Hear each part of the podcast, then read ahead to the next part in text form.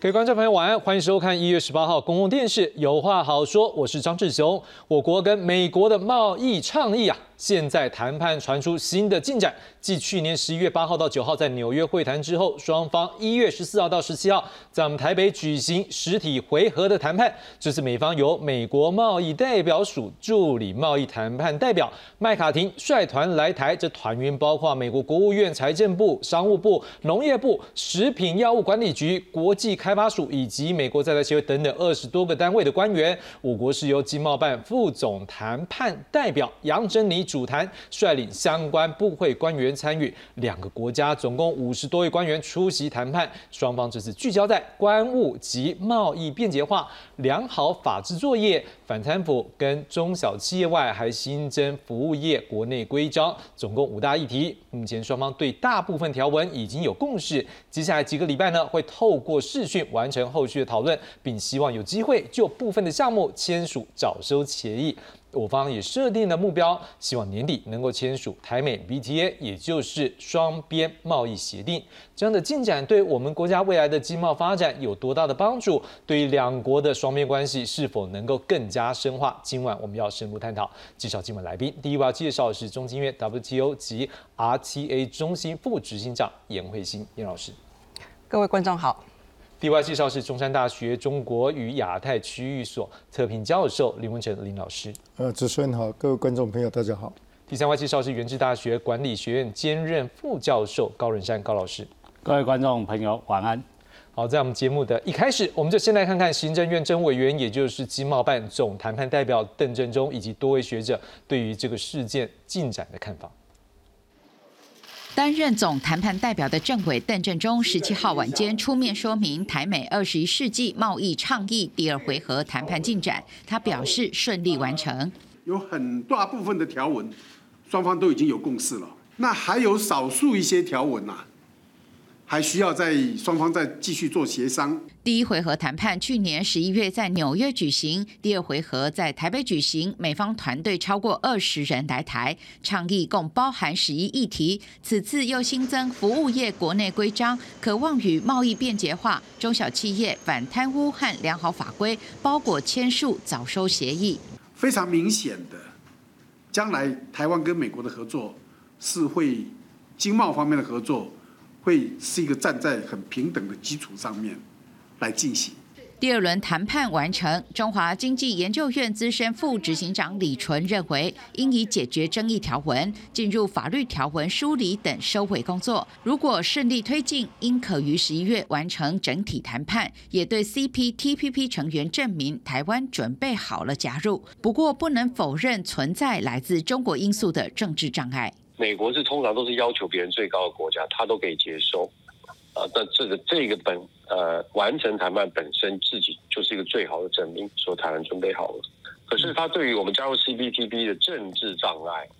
其实没有什么改变的效果。学者观察，去年五月，美国未将台湾纳入印太经济框架首轮成员，此次倡议应是对这个结果有所回应。如果台湾有可能的话，当然是希望能够。加入多边机制，同时维持台美之间的双边，没有说台美之间双边机制不好，还是很好，可以推进一些彼此的一些勾连嘛。但是有点是在没有办法短期之内进入多边之下的一个安排。至于何时何地完成签署，总谈判代表邓振中表示尚未讨论到，目前的工作重点是把协议内容确定下来，希望最快在今年有相当大幅度的成果。记者综合报道。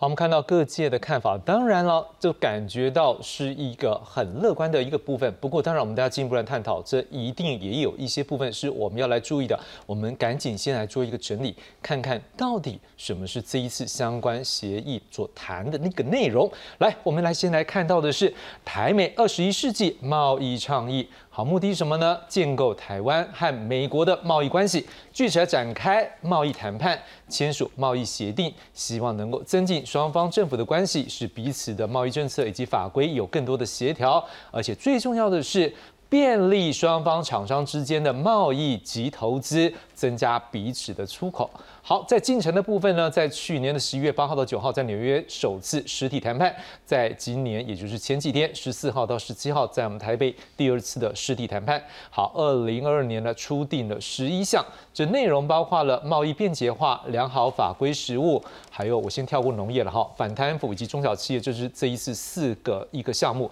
好，那其他部分呢，农业、数位贸易、劳工、环境标准。国营事事业以及非市场政策及措施的部分呢，这些是未来后续会再谈的。好，这边初定的十一项，而在这次的谈判的过程当中呢，又拉出了一项。好，那刚刚有老师告诉我说，事实上这个服务业国内规章也是从这个政府的良好法规实务这一块呢拉出来的。我们大家也可以来进一步做讨论。我们看到我们的总谈谈代表邓振中。他强调一件事，我觉得这句话也是我们大家来讨论的很重要的一句话，就是经过倡议谈判，未来台美两国的经贸合作会站在一个平等基础上来进行。好，接着我们再来看的是，好，美国在台协会呢也发出新闻稿，我们这边当然刚才我们看到邓正中也有相关的一个说法了哈。那在美国在台协会的部分呢，他们也发出新闻稿来表达他们的态度，他也强调这一次呢，双方针对五大项目呢提议文本的内容交换意见。也就若干的项目达成共识，并且有志在接下来数个月能够维持一个具有企图心的谈判时程，以持续动能。哎，各位，动能这两个字很重要，意思就是说被 keep moving，好，不是要给他好像有一个成绩就停下来。好，相关的文本遵循双方的共同承诺，期待能够达到目标远大的贸易倡议。各位。美国讲的哦，他希望能达到一个贸易倡议哈，好，而且希望能够强化及深化我们双边的经济及贸易关系，这个也是我们待会来探讨的议题。好，在这次过程当中。也有一个我们要来值得关注，我们再进一步来探讨，就是美国国会的幕僚曾于谈判回合期间访问台北，并且听取美国贸易代表署官员的简报，而美国贸易代表署也主持了一个利害关系人的咨询会议，符合美国一贯坚持的透明以及活跃的外部参与。各位，我们看的这内容都是来自于 A I T 的新闻稿。我想要先请问林老师。就这一次来讲，你怎么来看？说我们台湾能够跟美国在这一次双边的一个谈判过程当中，看？起来这个是一个，就像邓正讲的，是一个一个平等的一个位置。但是可能更给我们一个关注的是说，那么在政治上面，或者是外交的双边性上面，是不是有什么样的意义呢？是不是有什么样的重要性呢？从您的角度怎么样来看？因为我们过去的政策一直是推动跟美国来签订 FTA，哦，那过去美国跟我们之间的经贸谈判呢，都是我们一头热，美国在这一方面是这个不积极的哈。当然，这个跟我们的市场对于美国猪肉、牛肉。禁止进口是有关系的，但是后来我们牛肉、鸡、猪肉进口以后，就为这这个呃双边的经贸合作啊，产出了一些障碍。那这一次的这个谈判里面，展现的是双方有高度的意愿，对双方的这个经贸合作来展开协商。而未来的话，我们的目标是迈向 FTA 了哈。那这当然有很多很多的政治意涵在内。首先，呃，在台海两岸关系的紧张情势里面呢。这个美国是不是这个帮忙台湾？这个是取决于美国的国家利益啊。那过去这个呃，我们当然呃，在这个我们的这个政治安全战略上，我们是有信心的。我们是在第一岛链的中央缓解的这个呃重要战略地位，所以我们觉得美国呃在跟这个中国竞争的过程中，基于就是说呃地缘战略的考量，它不能够抛弃台湾。啊，但是这个当然过去我们跟美国之间的经贸关系也非常密切了哈。我美国是我们第二大的贸易伙伴，我们是美国第九大的贸易伙伴。但在这个这个最近几年来，我们对美国的输出大为增加。如果就是双方的经贸谈判能够解决一些问题的话哈，那当然这个我们跟美国之间的经贸关系会未来会进一步这个增强。那所以呃有这个安全上的这个美国的国家利益在在台湾，那再加上双方的经贸关系进一步增强的话，那这两者加起来，那台湾对美国的战略重要性，不管从经济上、经贸上，或是从安全上来讲，当然对美国更加的重要性哈。所以美国为了帮助台湾的可能性就大为增强哈。那另外的，当然这一次谈判展现的就是双方真的是呃越来越基于一个伙伴关系的这个谈判，所以越来越是对等的。过去我们跟美国谈判呢，就是美国这个对怪罪我们，然后就寄出三零一条款说要报复我们，我们就一般一边倒了。我过去也参与我们跟这个美国之间的谈判哈，呃，其实都是美国要我们怎么做，我们就配合了哈。那这一次是比较是一个呃对等的谈判啊。啊，另外的就是说，呃个呃，我刚才一个看到新闻上这个李存信这个呃先生的这个谈话，呃的，就是说呃这个呃呃美国是对其跟其他国家谈判呢，是对最 tough 这个呃最难的。所以，我们跟美国如果能过这个谈成的话，未来能够签订 FTA，对其他国家一定有示范的效果啊。因为我们现在的是 FTA 的覆盖率太低的了哈。那如果我们跟美国能够有的呃达成这个目标的话，那未来各我对我们跟其他国家有示范的效果，那 FTA 的签订呢，应该是会比较容易一点。是那，林老师也透过好几个角度，包括这是一个相对平等的，而且也对于台湾来讲，我们也在这次看到美国是真的很认真的投入。像我们刚才也有看到，美方自己就讲，他们也把。他们的一个代表，就是有人来到台湾了解大概状况之后，又回去也跟厉害人来做一个开会，这是感觉到说他是很认真来看待相关的一个谈判的进程。所以我要请问一下严老师，从经济的角度来看的话，我们知道过去不管在政治上的压力，或者是可能在就像刚刚林老师有提到一些经济上面的一个互相，总是我们要去谈判，总是有互相经济的利益嘛。所以过去来讲，好像我们要去谈成相关的一个。这样的一个谈判的时候，好像这个进展都一直不是很好。但是这一次好像看到了一个非常乐观的一个往前走的一个步骤。说，你怎么来看这一次的这个谈判的一个进程，对于我们未来在经济发展上面的重要性？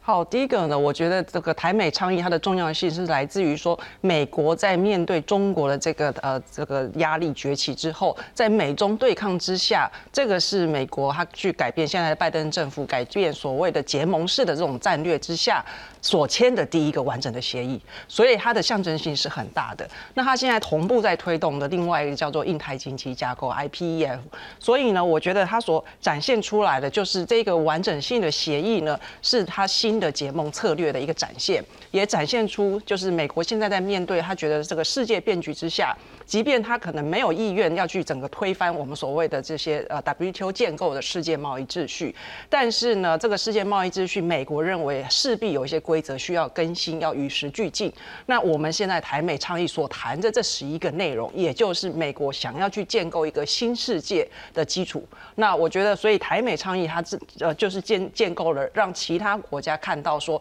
美国现在期待的下一个世代的新世界是长什么样子？那此外呢，我觉得当然呃，当然如同刚刚林老师所说的，我们的台美倡议呢，现在基本上可能还不是一个完整我们最期待的那个台美 FTA 的概念，因为它欠缺了谈关税这一块。可是呢，呃，台美的经贸不是只有关税，不是只有市场开放。那我觉得台美现在的经贸关系，任何的规则可以去强化彼此之间的经贸规则，都是有助于接下来我们台美贸易的往来。那所以，我我我觉得现在我们可以透过台美倡议呢，它实际上可以让我们接下来的台湾的贸易可以进一步用这个符合彼此共识的方式，然后去呃这个出口到贸这个美国。那所以我会觉得这个是另外一个我们。所看到的这个呃价值，那当然有人会说这个好不是完整的 FTA，好像只有半瓶水。可是我会换一个角度来说，就是我们努力了二十年，好不容易这个现在这一杯水里面有有半杯满了。那我觉得我们可以努力的空间当然有，可是这个是我们更应该乐观以对的。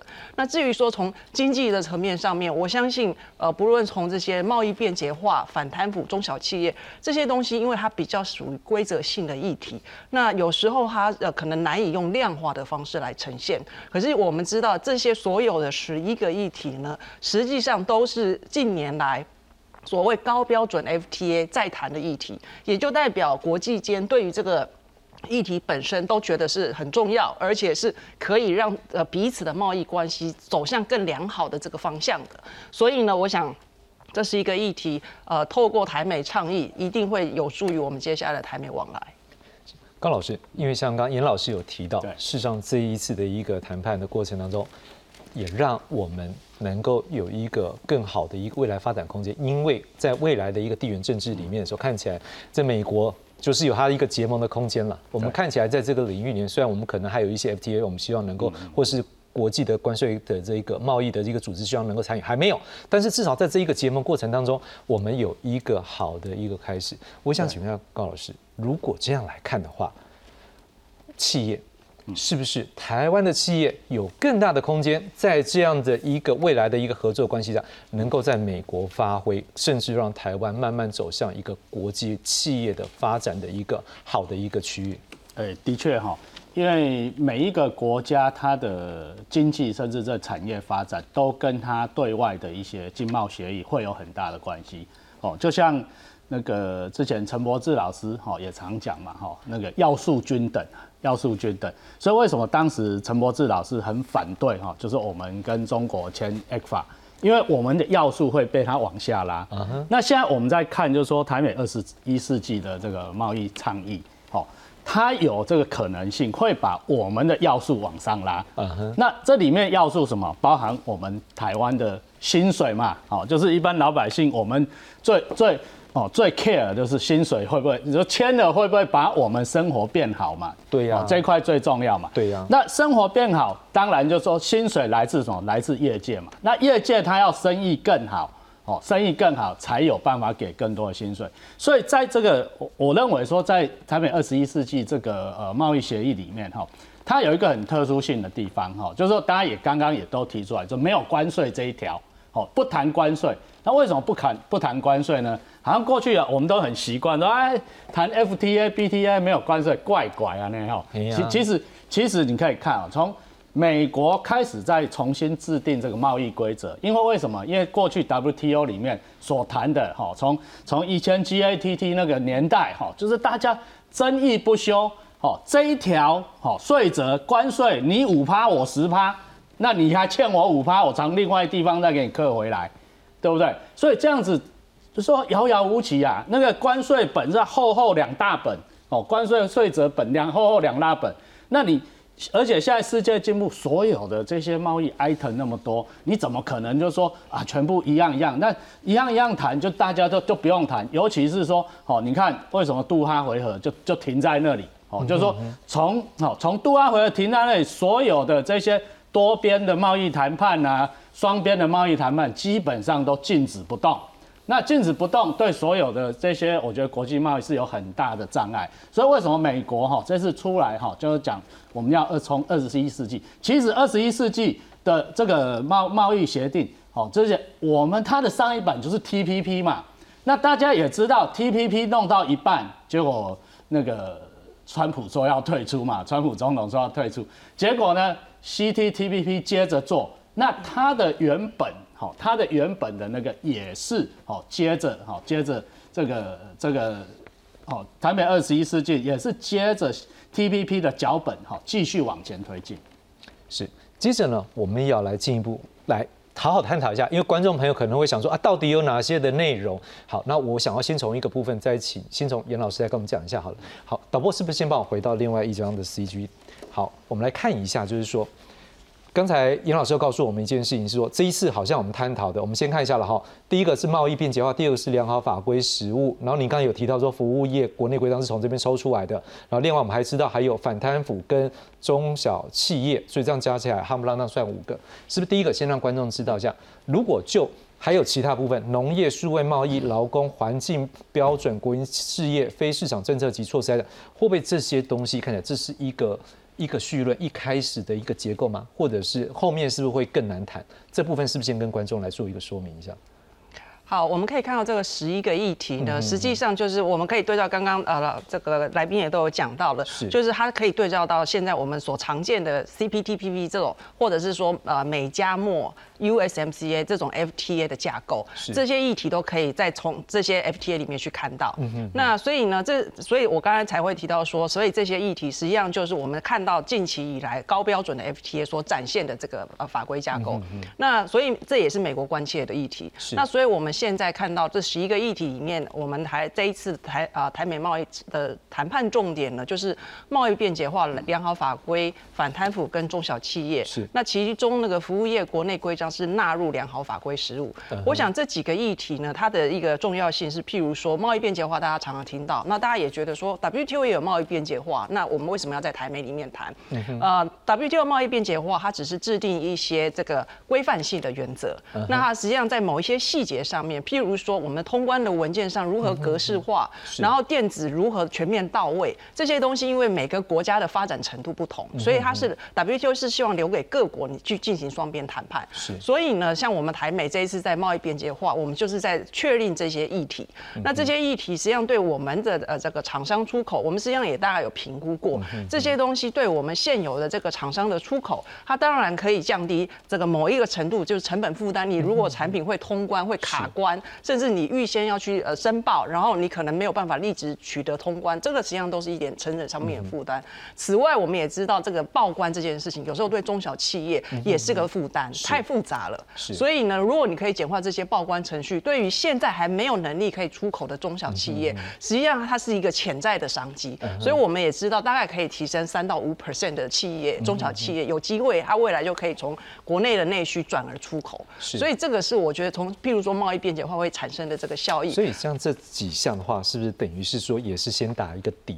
来让后面的来追进来的意思，是可以这样说吗？就是它基本上就是建构台美这个良好的往往来的一个基础。那我觉得在这个这四个先完成之后，大家会更有信心是，有信心之下就可以完成后面几个可能就会比较复杂的这些议题。好，老师，那我们接下来就是逐一来探讨了哈。来，我们也作为一个整理，我们也跟观众朋友我们来看一下。好，那刚才严老师大概给我们提到了第一个贸易便捷化的部分，透过关务资讯透明化、简化货品进出口程序，提高货品通关效率，减少产品厂商的交易成本。有助于中小企业出口，对于台湾总体经济有正面影响。高老师，你有报关师的这个执照吗？哈，对对对对。我最近感触比较深啊，因为我有去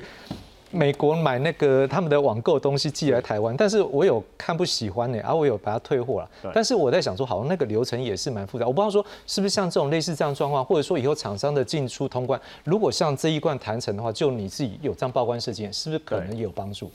呃，其实哈，就是说台湾跟美国之间的贸易往来，已经对比其他全世界的国家，已经是很很方便的，很方便。是那为什么呢？因为其实过去来讲，台湾、美国一直是台湾很大一个市场，哦就在中国崛起之前，基本上我们出口就是美国出口为主嘛。是哦，所以过去这样子的一个习惯都已经建立起来。哦、那前几年呃，记得反恐嘛，对不对？那因为呢，所有的货品进入美国，全部都要检。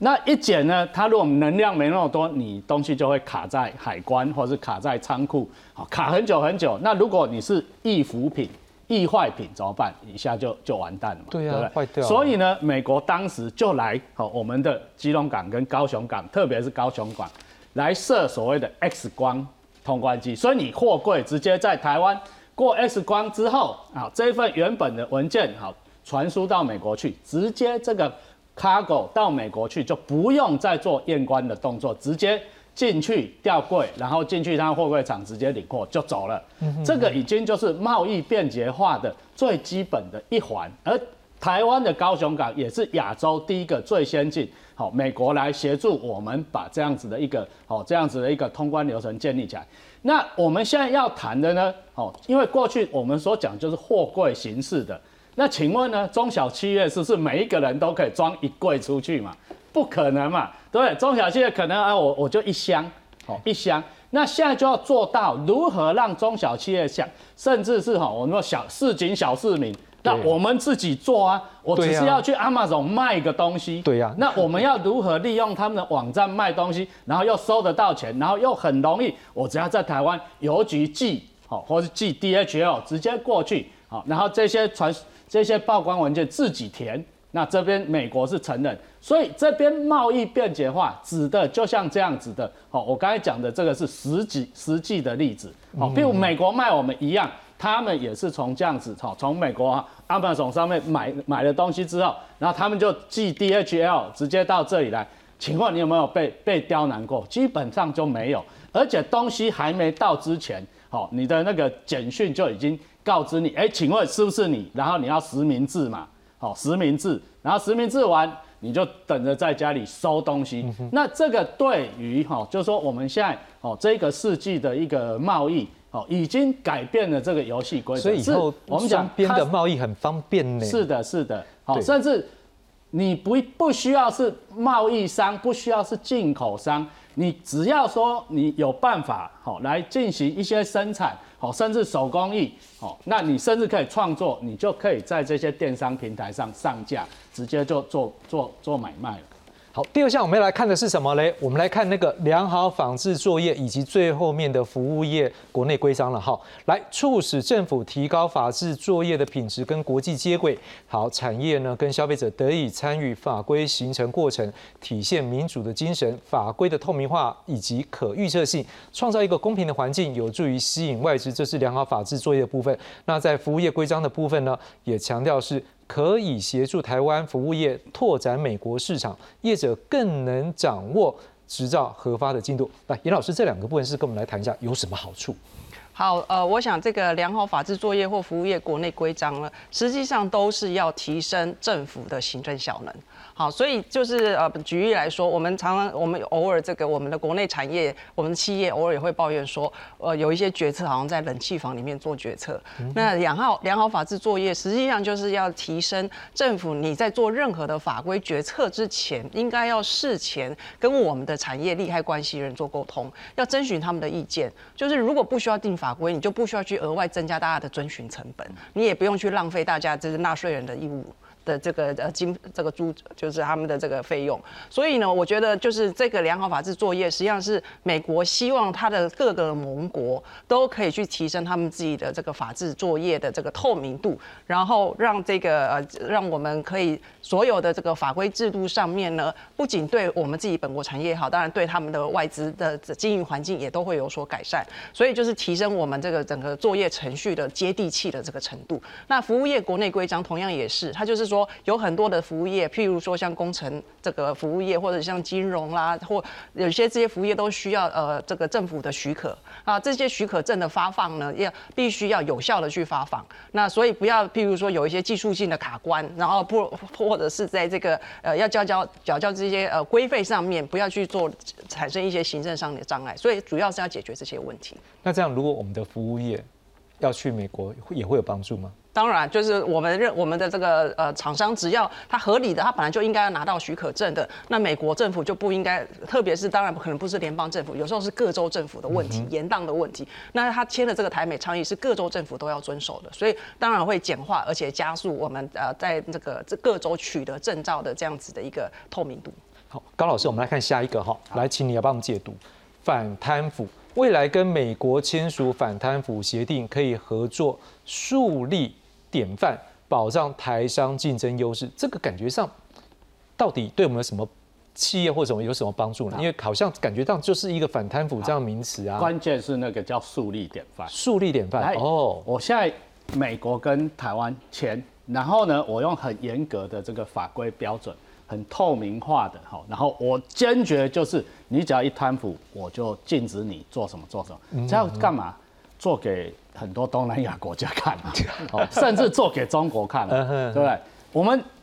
以这个以法治为标准来做生意，你不要在那熊康熊胖，哦，要旁门左道啦，是哦，要来贿赂啦，哦，贿赂，嗯，譬如说某某议员啊，哦，或是某某参议员啊，你们可以可以做什么啊？给我什么好处嘛？好，这个大家不要这样做哈，大家公平、公开、透明，好，我们就是依法行政。那这样子好处是，第一个对公务员来讲，他会减轻很多的 burden，不会一大堆官说啦。好，对咱台湾嘛，赶快嘛。对美国也是一样啊，他们会不会被关说？当然会被关说啊，不然你请问这这些这些，我们我们讲那个公关公司做什么的，拉比公司是做什么？就做这些嘛。好，那这些以后他希望断绝掉，不要用这种哈这些非法的方式来做。那这个我刚才讲树立典范，说因为呢这种 practice 在大部分的哈中国也好，东南亚国家也好。哦，甚至就说我们讲一些开发中国家，都目前还是这样子嘛，有钱有关系就好办事。是，那现在美国他所倡议的是说，好，我们以法治为标准，在法治之前人人平等，大家都可以做生意，只要你合法，好，那我就鼓励好这样子的一个的的生意的的一个 practice。那下一个我们要来看的是这中小企业。严老师，你你也来陪我们来看一下，过去台美中小企业合作大多属于个案的一个计划合作，希望透过这一次的倡议呢，能够有助于台美的中小企业合作体制化。哎，这个有没有看不太懂？哎，这个它到底要指的是两个国家的中小企业合作吗？还是说怎么样的模式呢？哦呃，以前我们这个中小企业的基本上就是说，可能是透过我们的呃经济部啦，有个别中中小企业处的个别计划，或者是我们产厂商之间这个产业工协会之间的个别计划，在推动彼此的合作。但是呢，他接下来就是希望说可以扩大，呃，譬如说我们也看到国际间有很多这种。国跟国之间的中小企业，它可能就这个议题去成立委员会或工作小组。那未来可以在这个平台上面，可以广泛性的，比如说我们可以挑选哪一些中小企业，我们可以挑选机械啦、工具机啦这种不同的产业的中小企业来做合作。那我们现在实际上看到，就像日本跟美国也有就这个中小企业这个主创了一个这个政府之间的合作平台。那我想，而且他们特别强调像新创企业。那我想新创企业就是未来这个企业未来这个。产业的一个领头羊啊之一，那我想台湾基本上也有很多企业想要去呃这个进攻美国的新创市场，所以我想透过这个中小企业的合作呢，可以让台湾的新创企业找到一个新的这个发展的契机。那如果这样的一个角度的话，我要请问一下高老师，那代表我们过去在台湾，我们知道国内募资市场上没有那么方便。如果像严老师这样讲话，是不是对中小企业来讲，我们未来的活水或者是跟国际接轨空间是不是就更大？是不是你也从这个中小企业这边，你有看到什么样的一个机会吗？我。在 APEC 这个计划，我做了八年。哇，是 那那时候的角度计划，就中小企业工作小组。嗯，其实，在哦，就把它纳入台美二十一世纪的贸易倡议里面。其实我们台湾跟美国，哦，甚至一些 like-minded 哈，就是我们大概背景很相似的这个自由世界民主国家。哦，其实，在在中小企业工作小组里面，我们那个里面其实是已经。有很好的这样子的一个 negotiation，甚至有很多合作。那这是他只把它放进去，哈，放进去正式协议里面。那我们刚才讲说，那中小企业如何？因为美国的中小企业背景跟台湾中小企业背景不大一样。我们中小企业叫做五人、五个人，甚至一个人就叫中小企业。美国中小企业的五百个人以下叫中小企业，五百个人。那我们五百个人已经算是大企业啦。哦，那。在这样子规模不同的状况下，能合作吗？我说当然能啊！哦，为什么？因为从哦，就是说美国它有很多的哈，有它的发展的角度哦，他们是以大为主，但是呢，台湾发展是以多多元化哦，多元化然后快速为主。哦，那这些就是说，在各个哦不同的经济体之间，哦，其实都有扮演它很重要的。甚至我们在在这些中小企业，哦，中小企业的合作里面，有一个叫做女性创业。嗯，大家有没有听过？这个是这个议题，可是美国非常非常的的的那个的的重中之重的一个计划。为什么要要推进女性创？因为呢，这叫扩大参与，好，扩大参与，哦，因为过去女就说女的。那个女人或是弱势都被纳到一边去嘛，没有被纳入好，所以我们将从这样子的角度来讲的话，我们叫做哈，就是说鼓励哈更多的来参与好。那如果那用更白话来讲，把饼做大，把参与率更更大好。那所以未来的我们在讲就是说贸易，过去都谈的是哈哈那个譬如说啊钢铁业啦，哦金圆业啦。对不对？拍谁？不是每一个人都有这个本钱嘛。但是在中小企业合作里面，甚至哈，我们在讲以前就叫 B to B 嘛，那现在讲 C to C 呀。我我只是一个 user，我可以跟美我们解释一下，B to B 指的是什么？是贸易企业跟企业，企业对企业是顾客对顾客对顾客啦，是对不对？我我是一个小顾客啊，可是我玩出来什么？哎，我做出来什么？哎，我也可以卖美国的某个人啊，哦，我这样子就可以做卖。所以中小企业的合作基本上已经跨出了哈，跨出了让贵体，啊，只有好所有国家的对谈都是以我们讲 conglomerate。好，就是大财团为主的，好这种角度去切入。现在不是的，现在是以中小企业为主来做贸易的核心。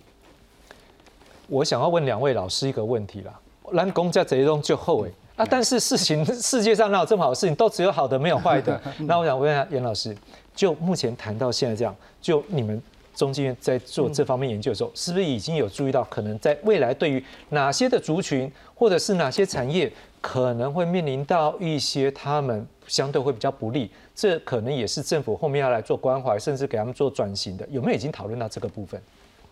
呃，我觉得就是因为现在我们着重的都是这一次台美谈判的议题嘛，当然就是会比较。呃，容易处理的，所以才会作为这次谈判，然后希望可以早收的一个重点嘛。那所以当然比较困难的议题会是后面的那七个议题。那那那七个议题里面呢，我觉得呃，基本上呢，就我个人长期对这个议题的观察，我会觉得，因为现在这个美国他所主导的这十一个谈判，基本上着重都是在呃，对于政府的这个行行政行为，希望他在未来的经贸决策上面要有一个符合美国期待的高标准的这个规则。所以呢，我觉得你如果说要真的说在这台美倡议会，呃，冲击比较大的族群，我个人觉得会是政府会是那个族群啊。哦。因为政府会在这个高标准的这些要求之下呢，他要做一些呃革新。好，那特别是说我们这边有看到十一个议题里面，譬如说有这个国营事业这个议题。好，那国营事业大概就是我觉我个人觉得台美未来的谈判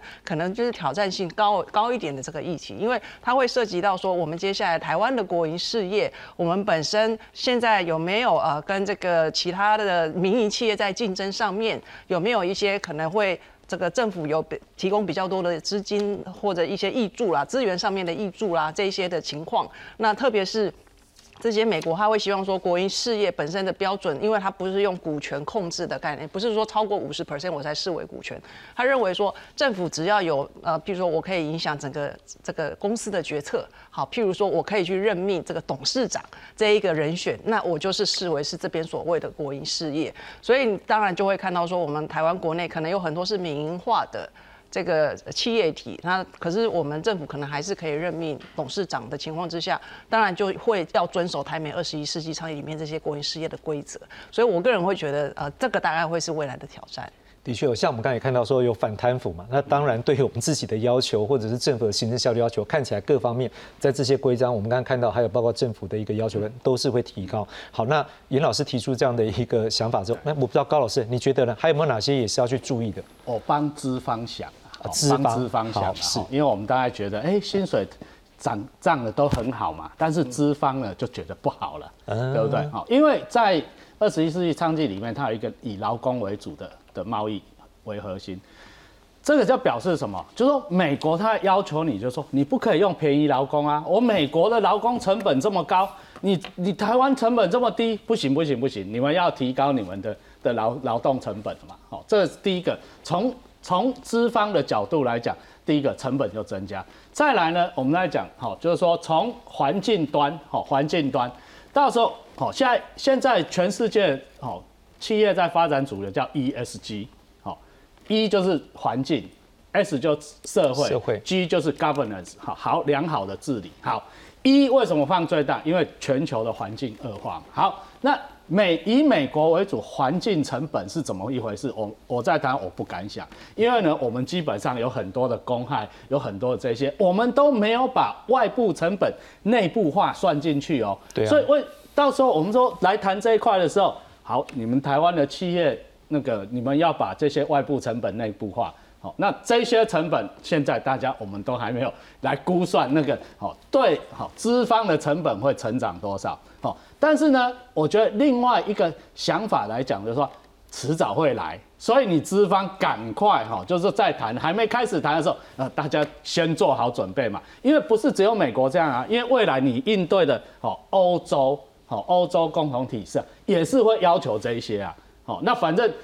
都会来的，那你就赶快做嘛，赶快做。所以就是说，从另外一边来讲的话，哈，虽然说说成本会提高，但是呢，那让工啊要登短廊嘛。哦，我们台湾的企业就是要登短廊嘛。对呀。我们已经具过具备全世界这样竞争的的的这样子的一个能力了。哈，我们看到台积电，哦，台积电虽然只是护国的，但是其实还有很多啊，巨大啊，哈，然后等等的这些产业，其实都是在国际竞。那我们已经具备国际竞争的实力，那我们就要以国际的规则来做嘛，对不对？所以我认为就是说一体两面，有好处有坏处，但是呢。我来评估，算好处比较多，好处比较多。不过没有关系，那些坏处比较多的，只要多努力，把把自己提升嘛，哈。所以政府跟业者大家再继续加油。可后面我要来请教一下林老师，就是说，我们也来看一个部分，就是这也是一个比较新的一个报道。我们看到是 I M 的 F 的一个官网，上我们的节目专业有报道过一次。这我们再来看一次，就是说，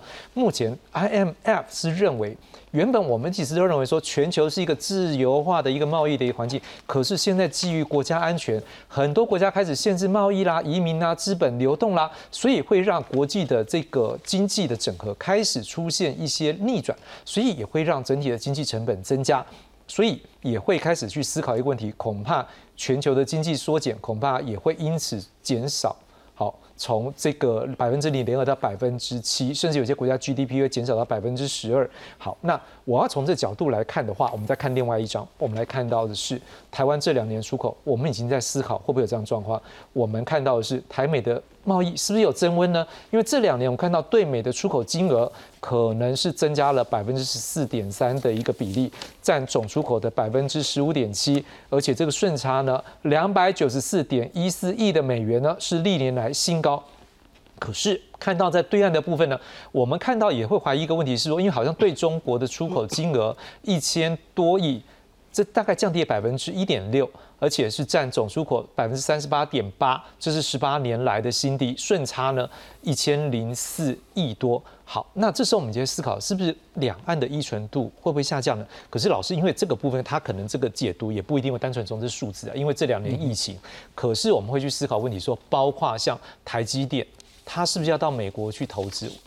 我们这之前也都讨论很多，这看起来在政治因素之下，他就是要去，可是他去了，他的成本就是增加。所以我想请问一下老师，如果从这个角度再去看到说，美国今天要让我们结盟，好像是增加对盟友的一个重视的程度的时候呢，您怎么来看说未来台湾在这个产业的发展，还有政治经济发展这一块，跟美国的关系是不是越来越两个话哇，关系越来越紧密呢？因为呃，这个从一开始我们谈就是说这个台美二十一世纪的贸易倡议啊，是这这个当然是代表台湾在美国的这个重整它的产业供应链里面我们的重要性，呃，受到美国的肯定了哈。是，那我们这个过去的经济啊，不管是从对外投资。还是贸易上来讲啊，对中国的市场高度的依赖啊，因为中国的当然了，呃，这最近啊，这这这一点的贸易，我们跟对中国的出口是在下降，呃，但是中国还是我们最大的贸易伙伴啊。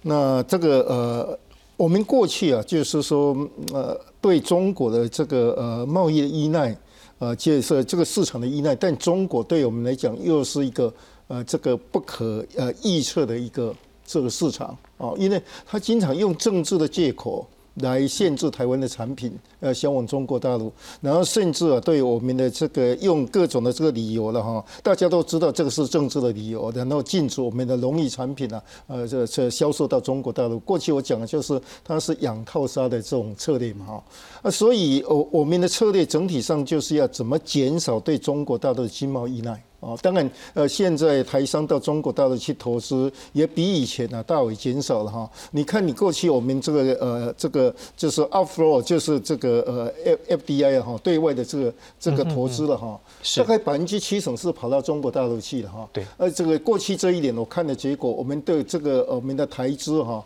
呃，对对外投资的话，到中国大陆只剩下三成。嗯嗯嗯。哦，当然还是占占个别国家的这个主流了哈。是。但从这个呃中国大陆跟跟我们之间的关系，我们对它的经贸依赖过度的依赖的话，对国国家的安全是高度的这个危险的哈。是所以在这种情况下，我们过去的这个呃这个政策，经贸政策就是想要减少对中国大陆经贸依赖，而不可得啊。过去这再怎么样，政府了，包括李登辉的这个借机用人政策呢，你台商到中国大陆投资不断的上升，然后你对中国大陆的这这个贸易有不断的这个上升，甚至高达到就是说进出口加起来已经高达到百分之三十三了哈。那你这个单纯的出口来讲，加上对这个呃香港的转口贸易加起来超过百分之四十啊，这是高度的危险性了哈。换句话说，他不需要打你，他光是用经经济上来整理，你就这个受不了。那在这种情况下，我们这个如果跟美国之间呢，这个能过这个最最后签订的 FTA，那刚当然当然刚才这这个呃高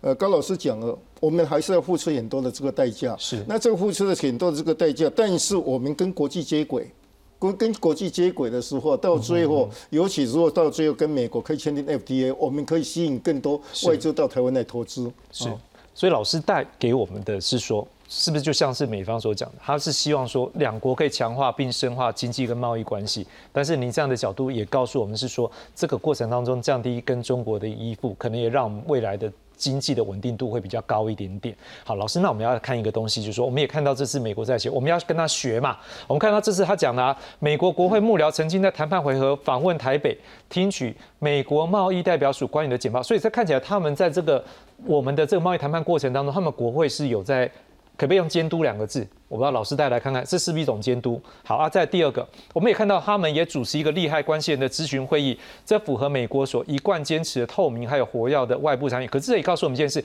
他们在谈判过程，像刚才严老师有提到啊，就是他们会让利害关系人随时去了解这状况。不会说是政府自己做决定。老师，如果光这两点，这是不是我们也可以透过这过程当中，去让我们自己的行政机构、我们政府对于人民的一个尊重或监督？这两点有没有可能未来也可以来做一个学习？我想第一个呢，哈，美国国会这个当然对这个美国的政府基本上都是只有建议权了。但这个是对美国政府是一个压力的来源啊，比如说呃，这个过去那一点呢，美国这个呃参众两院呢讨论的这个台湾政策法案，当然最后呃没有时间通过了哈，当然也化整为零哈。但是你如果仔细去看台湾政策法案里面呢，就已经有提到的，就是说呃这个建议美国啊要这个呃把台湾纳入这个 IPF，就是印太。这个经济框架，所以呃，美国的这个国会一直盯着这个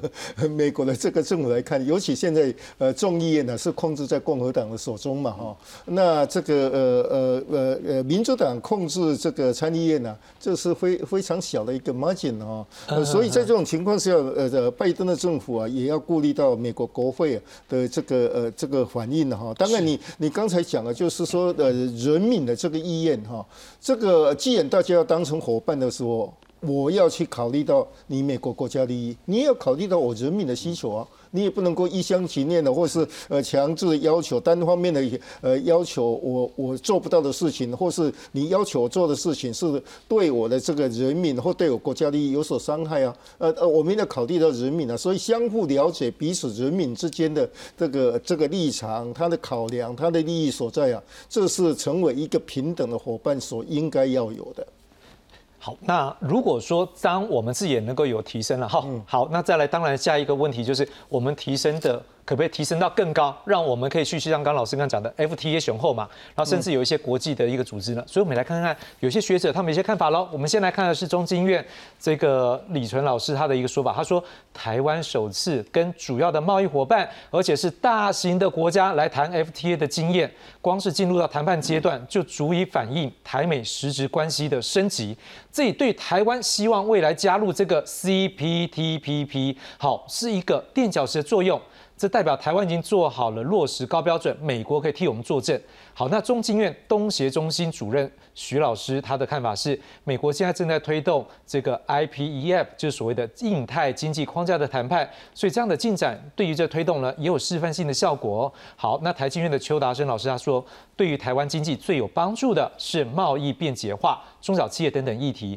但是因为美国的经济因素，短期内还是没有办法触及台美双边自贸协定，就是所谓的 VTA。好，那台美谈判不仅有指标性意义，而且进度看似也超前了，所以这个超前这个印太经济架构 IPEF 了，所以也有可能让台湾进展呢会比 IPEF 更进一步。不过我们要来看一下的是，如果现在还有哪些其他的一个相关的一个国际贸易组织，我们先看到的是，在二零二一年呢，中国已经申请加入 CPTPP，也就是所谓的跨太平洋全面进步伙伴协定。好，在二零二二年的一月，东协的 RCEP 呢，这个区域全面经济贸易伙啊经济伙伴协定正式生效。而在二零二二年，美国推动 IPEF，就是印太经济架构。好，在德国智库有人这样是认为说，RCEP 巩固现有东南亚、澳洲、纽西兰的生产链，CPTPP 对于自由化监管范围比 RCEP 更全面。而美国智库呢，呃，也这葛莱仪了，他也。大概大家很熟悉啊，CEP 呢，虽然说中国获益很大，不过没有办法跟 CPTPP 来相提并论。好，那中经院李纯老师是说，IPF 是美国对中国主导 RCEP 的积极积极回应，台湾应该要积极来争取参与 IPEF，也不要放弃加入 CPTPP，出口关税以及投资限制都需要靠 CPTPP 才能够解决。看起来大家有一些想法，好，可是我们最后来看一个东西是。如果就目前看到 CPTP 跟 IPF 大概有什么差别？我们现在看到成员国当然就一个十一，一个十三了哈，这大概会有点差别。可能差别最主要是在于在，因为这个美国当时他们就 CPT 他们并没有决定要来参加了哈，因为这个又牵扯到前总统的部分。好，可是在美国后来参。主导成立这个 IPF 呢，它是以静态的经贸来抗衡中国，来领导 RCEP。可是，在 CPTPP 它是整个亚太地区的贸易自由化。好，那四大支柱，我们来看 IPF 的四大支柱，它是强调的是公平有弹性的贸易，具有韧性的供应链，推动基础建设、干净能源以及减碳，整合租税这个反贪腐，不纳入降低关税。事实上看起来真的跟我们刚刚所聊的这些，我们现在台美的贸易的一个倡议，一看起来都架构就是很像。好，那。在 CPTP 部分有什么呢？它是减少成员国的贸易壁垒、投资以及地主国争端解决机制、智慧财产权保护以及政府的采购以及签订自由贸易协定。当然，它相对的就是它会纳入降低关税。好，我们那时间不多，我们是每个老师大概是两分钟左右了哈。我先请问下严老师是，说有没有机会在这样的一个架构之下，我们也能够参加更多的贸易组织？好，第一个，我觉得我们现在台美倡议呢，实际上有很多议题跟这个 CPTPP 是重叠的，所以除了关税那一个章节跟服务业的呃市场开放那一章节我们现在没有以外，其他章节实际上都可以对应到 CPTPP。所以台美倡议如果可以谈完的话，当然就是由美国帮我们认证说我们都可以做到 CPTPP 的高标准。那至于 IPEF 里面的我们这边呈现四大支柱，第一个公平有弹性贸易这个支柱，实际上跟我们的台美倡议的议题几乎完全重叠。所以我们可以完成台美倡议，同样的也是让 IPEF 这些国家知道说，我们台湾是准备好可以去参加 IPEF。所以这些实质上面的连接，实际上我们都可以有实质上的参与。高老师，如果说现在把我们的等级都拉高了，好，那请问你这样是不是未来要跟人家签 FTA 参加这些组织，都已经把自己的等级提高，就不是你什么觉得说啊，好给你一个机会什么没有，是我们够强，我们是这可以自站出去来参加呢？对。呃，首先我要赞美一下 OTN 啊，哦，贸易谈判报告，因为第一次打大怪了，哦，以前都是打小怪嘛，都是不能讲怪字啦，就是它等级比较强，对对，所以第一次我们挑挑战这种高难度哈，而且现在到目前为止都进展的很顺利嘛。那我想就是说，因为刚才严老师也讲，其实两个好，这这这两个 CCTV 跟 IPF 就有关税跟没关税了，其实其他都一样，好，那。从美国角度来讲，他也不想跟你谈关税，因为他公掉关税的胸干净，为什么呢？因为我们的贸易顺差很大。嗯哼。那你要谈到关税，那那到时候美美国会会拿石头扎自己的脚啊，要跟我们谈贸易合作，然后呢又要我们贸易平衡，到时候就很难处理。好，那所以就是说，我认为哈，就是说以目前的这样子架构谈，先不要谈关税那样，先谈贸易合作，如何把台湾。跟美国之间的这些经济合作关系，以及这些基础架构，我觉得很重要。社会基础架构能够建立起来，我认为就是说之后的贸易，我认为我们刚才在讲说，是不是可以把贸易依存性从中国拉出来啊？多一点鸡蛋，多放一点篓子哈，多一点放到美国去，那多一点可能放到东南亚国家去。好，这样子我觉得对我们好台商好在国际上面台商，甚至在本土的台商好这样子的一个风险缩小，那那个获利的空间就增加。林老师，最后一个题目要请教你。我们知道说老共这两天实际上对这个议题是很不满，但他想要不满什么，我不想要讲，因为我们有我们的立场，对不对？好，老师，可是是不是也反映出来一件事情？我们跟美国一个平等角度来谈经贸上面的相对的一个倡议合作，这个两个国家的一个平等状态，而且一个签了，是不是其他国家慢慢也是平等来看我们？这是不是让台湾看起来在国际社会真正开始被重视，而且平等对待的一开始？对这个，我我想啊，就是从台美关系来讲，意义是非凡哈。比如说这一次美国的这个代表团到台湾来谈判，他这个呃整个代表团是二十几个人，这个规模是。我认为空前的庞大了哈，就表示台湾对这个美国对台湾的这个重视了哈啊，所以当然这个我觉得越来越表示台美之间的合作，不管是呃安全上的合作、经贸上的合作啊，都不断的在提升。这是这这个中国非常顾虑的，因为中国一直非常担心台湾越来越倒向呃美国这一边去嘛哈啊，当然这个在这种情况下了哈，对于我们未来要去参加 CPTPP，我觉得有利有弊了哈。就第一个的话就是说。刚才严老师讲的。我们跟美国谈判是高规格的，到最后达成协议的话，呃，那表示啊，这个是呃，其他这个就是 CPTPP 的一些会员国要反对台湾，他的这个出发点，他的这个论点都站不住脚嘛，因为我们已经高规格了嘛，哈，我我们在这种情况下，我们自己的经贸体制都要进一步的提升完善嘛，哈。另一方面的话，因为我们跟美国的经贸合作关系不断的在加强，那再加上安全的合作关系在加强，所以中国对我们的主是我们需要 CPTPP，它的力道一定增强，呃，那一定会透过其中呃几个国家作为中国的代言人来反对台湾嘛，啊，所以我们未来现在要加入 CPTPP 所面临的挑战也会增高。我再问一个问题，那你如果觉得这样的话，两岸的关系这段时间会不会中国要挑衅或相关的动作 coding 了出来？中国的这个些今年，我觉得中国对台湾的动作会很大，因为今年是我们总统选举年。啊，所以动作一定会很大。他其实就已经做出动作，就就禁止我们台湾的食品 这个出口到中国去嘛。所以他未来也会这个，不管是在经济的手段上或军事的手段上，对台湾的威吓一定会增加。可是这一点是不是也更显现出来？刚才两位三老师大概都有提到嘛，大概就是说。这个代表我们的产业结构，我们的产业政策刚好是这时候是一个调整。台湾的推起是如何来改变化这对吧？对，所以我觉得哈，就是台湾的这这这个整体的这个经济政策，就是这壮大台湾嘛，五加二产业嘛，然后这个减少对中国的经济的依赖嘛，然后我们跟全球接轨嘛。我们的，对我们。反正趁这个机会了哈，我们大概大家会辛苦一点，但是大家盯一下，把体质改变了，我们也可以走向国际，让国际更加看见台湾。好，感谢所有来宾。